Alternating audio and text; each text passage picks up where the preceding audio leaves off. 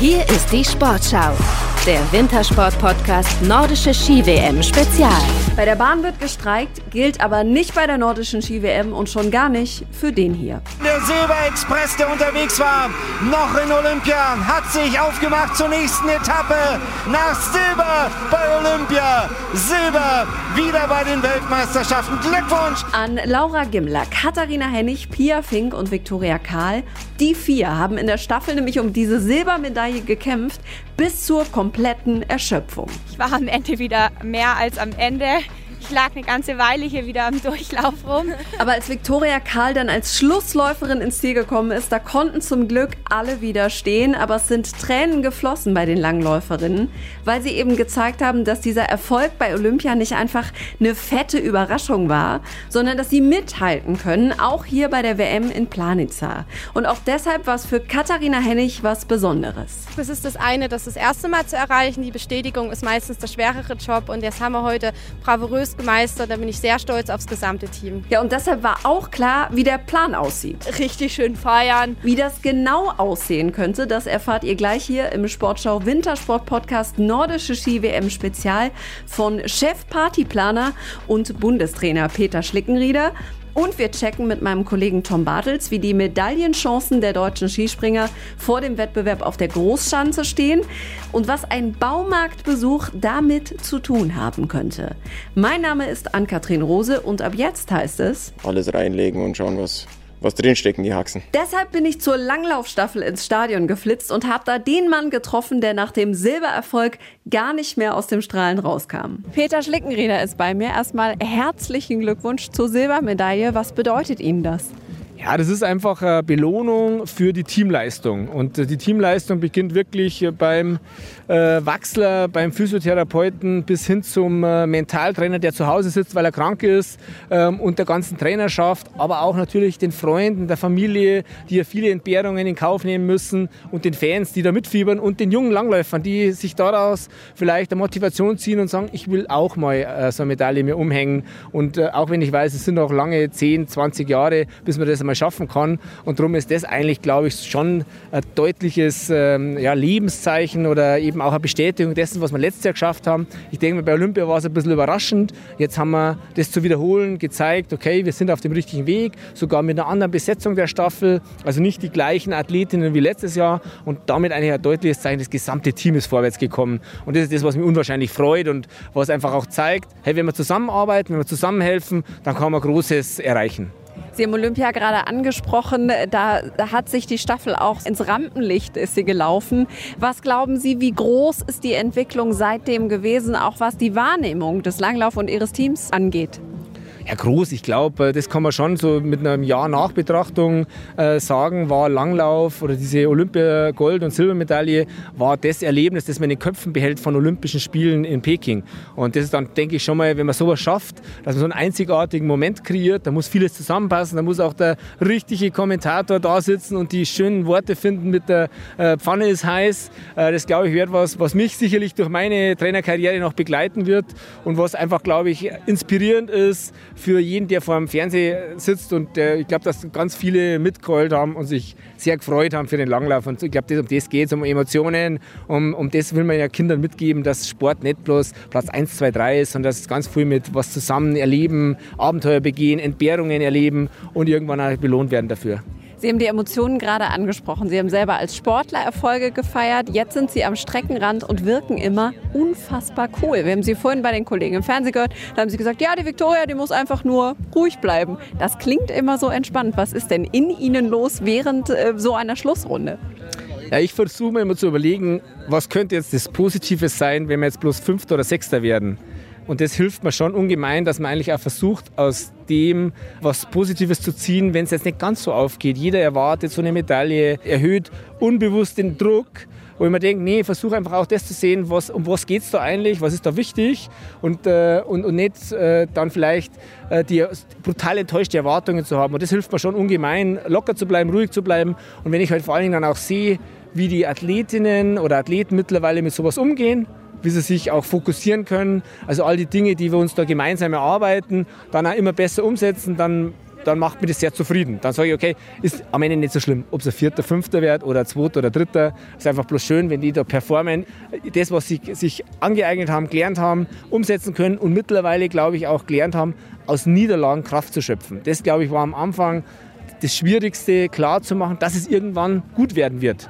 Das ist immer im, im Moment der Niederlage, denkt man sich, ja, was labert der denn da? Aber ich glaube, jetzt haben wir mittlerweile bewiesen, dass das schon aufgeht. Irgendwann kommt der Moment für jeden, der vielleicht in, dem tiefsten, in der tiefsten Niederlage nicht mehr dran glaubt. Und das, das hilft mir, dass ich da ruhig bleibe, dass ich mir denke, nee, so wie es ausgeht, hat es immer einen Sinn. Hat denn Ihr Mentaltrainer, den haben Sie eben angesprochen, da noch besondere Fähigkeiten gebraucht? Oder ist das so, dass Sie sagen, es ist einfach ein Zusammenspiel im Team, auch aus diesen Niederlagen zu lernen und nicht zu denken, ich hänge jetzt die Skier einfach an die Wand?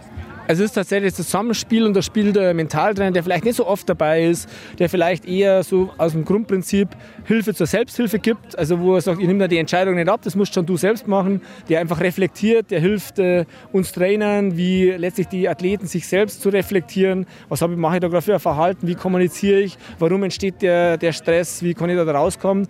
Und so glaube ich, ist es was, was wir dann auch lernen von ihm. Wie kommuniziert man, wie geht man mit sich selbst um, wie lernt man gut zu reflektieren, zurückzublicken und daraus zu lernen. Aber wie gesagt, ich glaube, da ist auch ganz viel, wie schafft man es, dieses Vertrauen immer stärker, besser zu machen, auszubauen und sich zu überwinden, unangenehme Dinge direkt an den oder diejenigen zu kommunizieren, die es betrifft oder die es vielleicht verursacht hat. Schauen wir nochmal auf die vier, die so eine starke Leistung äh, geliefert haben. Ich glaube, die größte Überraschung, zumindest für Außenstehende, Pia Fink, die Frieda Karlsson wirklich abgekocht hat. Was macht diese vier denn so stark aus Ihrer Sicht?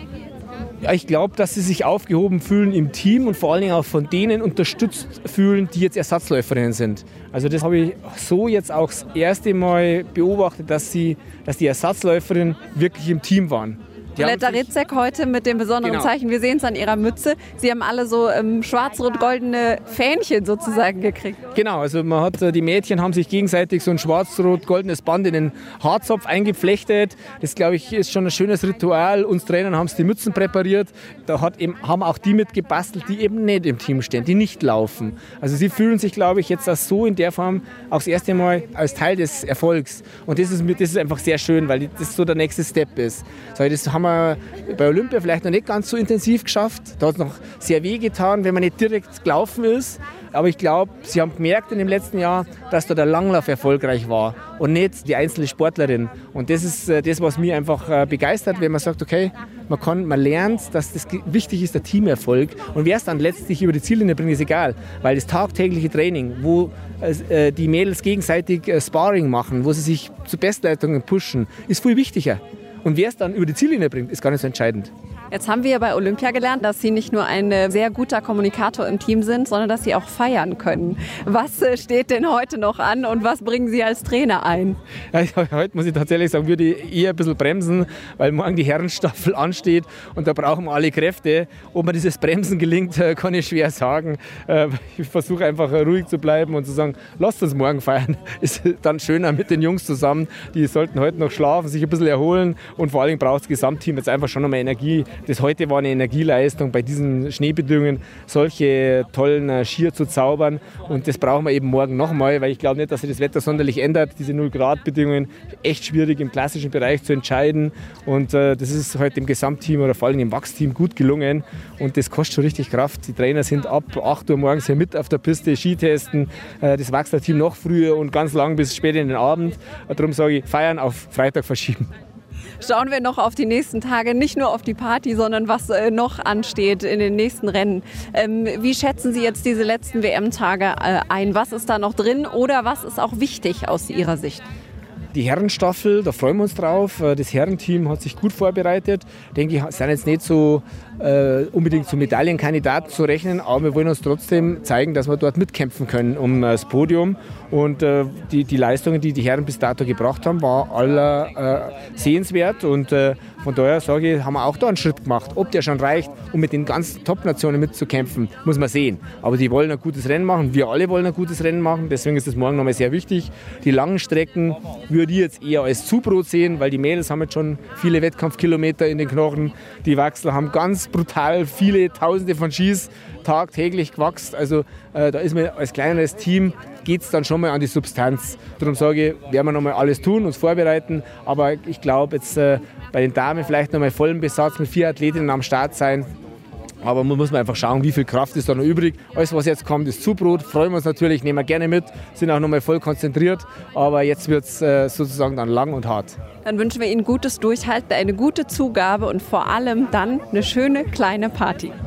Auf die freuen wir uns auch, auf die Party. Die haben sie, glaube ich, alle verdient. Und feiern wollen auch nochmal die Skispringer. Die müssen heute auf der Großschanze ran. Und nach den Medaillen auf der kleinen Schanze im Einzel und im Mixed traut Karl Geiger allen richtig viel zu. Man merkt auch beim ganzen Team, es ist eine Dynamik entstanden, so ungefähr, hey, wir haben richtig was drauf, wir können was. Und ich sage, einer wird es schon wieder machen. Für die Medaillenansage von Karl Geiger gab es gestern den ersten Realitätscheck. Die Qualifikation, die haben alle Deutschen geschafft und mit dabei war mein Kollege Tom Bartels. Der hat die Quali zusammen mit Sven Hannawald kommentiert. Und Tom habe ich direkt danach gefragt, gibt es die wirklich, die Medaillenchance fürs deutsche Team? Also die Chancen gibt es auf jeden Fall, wenn alles perfekt läuft. Aber weit drunter darf es nicht zugehen morgen, denn Karl Geiger hat Schwierigkeiten gehabt, hier reinzukommen, wie wir das so oft erlebt haben haben in den letzten Jahren, hat er sich aber wirklich fast von Sprung zu Sprung, von Einheit zu Einheit verbessert. Ist jetzt ganz gut dabei, Top 10, auch nah dran, aber eben noch längst nicht äh, in Schlagdistanz zu Timmy Seitz oder ich sag auch Angelanischek, der das im Training überragend gemacht hat. Die beiden sind für mich die Top-Favoriten. Äh, Markus Eisenbichler, wenn er so springt wie im jeweils ersten Trainingssprung, ist er Medaillenkandidat. Leider hat er auch zu oft äh, leichte Ausschläge in die andere Richtung. Er braucht morgen zwei konstant gute Sprünge wie im Training. Dann ist er definitiv einer, der um die Medaillen springt. Aber es gibt eben auch noch eine ganze Menge andere äh, Springer, die auch noch nicht die Topsprünge gezeigt haben. Kobatski ganz sicherlich zu nennen, Kobayashi, Granerüth. Also es gibt doch insgesamt wahrscheinlich zehn Springer, die um die Medaillen springen. Es müsste für die Deutschen wirklich Weihnachten, Ostern, alles zusammenkommen, Geburtstage, damit das hinhaut. Äh, das muss man ganz realistisch sehen, aber es kann trotzdem klappen. Was braucht es denn hier auf dieser Großschanze in Planitza, damit es ein Feiertag wird? Also zum einen, wie wir bei Markus Eisenbichler gehört haben, das richtige Licht oben beim Absprung. Der hat ja äh, eben noch mal im Interview gesagt, dass er doch das Gefühl hat, es ist sehr dunkel da oben. Und ansonsten muss er eigentlich gar nichts anderes machen, als seinen typischen Eisenbichler-Sprung bringen. So hat Stefan Hongacher, der Bundestrainer, ja auch ähm, gesagt. Der würde nämlich hier funktionieren, wenn er nicht zu viel reißt, die Ski auseinanderreißt, einfach seinen Sprung abruft, wie er das in guten Phasen gemacht hat. So ist er ja auch Weltmeister geworden. Äh, 2019 in Innsbruck. Wenn er in diesen Flow kommt, dann kann er auf jeden Fall gewinnen. Und bei Karl Geiger sieht man die Verbesserung eigentlich von Sprung zu Sprung. Andi Wellinger ist eher hier der Außenseiter, auch wenn er Silber gewonnen hat auf der kleinen Schanze und sehr erfolgreiche Phase vor der WM hatte, würde ich doch eher auf Geiger oder auf Eisenbichler setzen. Was macht die Schwierigkeit beim Absprung aus, ähm, warum Markus Eisenbichler gesagt hat, ich sehe es nicht so richtig? Das habe ich, zunächst, das hab ich zunächst auch nicht richtig mitbekommen, ehrlicherweise. Das ist das erste Flutlichtspringen. Das Training war davor nicht unter Flutlicht und dann wurde oben Licht angemacht. Die Schanze ist gut ausgeleuchtet im Flugbereich, aber eben genau vorm Schanzentisch, da wo die Springer abspringen, ist das Licht diffus. Also es ist nicht komplett hell. Aber ich schätze, das werden sie in den Griff kriegen. Dann noch mal ein paar richtig äh, schöne Lampen aufstellen und dann werden die auch äh, sozusagen sozusagen den Absprung. Die letzten, der letzte halbe Meter ist es, glaube ich, nur, der so halb im Dunkeln lag und das irritiert den einen oder anderen. Sonst fahren wir nachher noch in den Baumarkt. genau. An das machst du, Ann-Kathrin. Ja, und deshalb war es das für heute. Mein Name ist Ann-Kathrin Rose und ich hoffe jetzt einfach, dass Sie die Sache mit dem Licht hier lösen können, ohne dass ich einen slowenischen Baumarkt abchecken muss. Ob die Skispringer auf der Großschanze mehr als nur einen Hoffnungsschimmer sehen und welches Team bei den Langläufern das Licht als neuer Weltmeister ausmacht, das hört ihr morgen hier im Sportschau Wintersport Podcast Nordische Ski WM Spezial.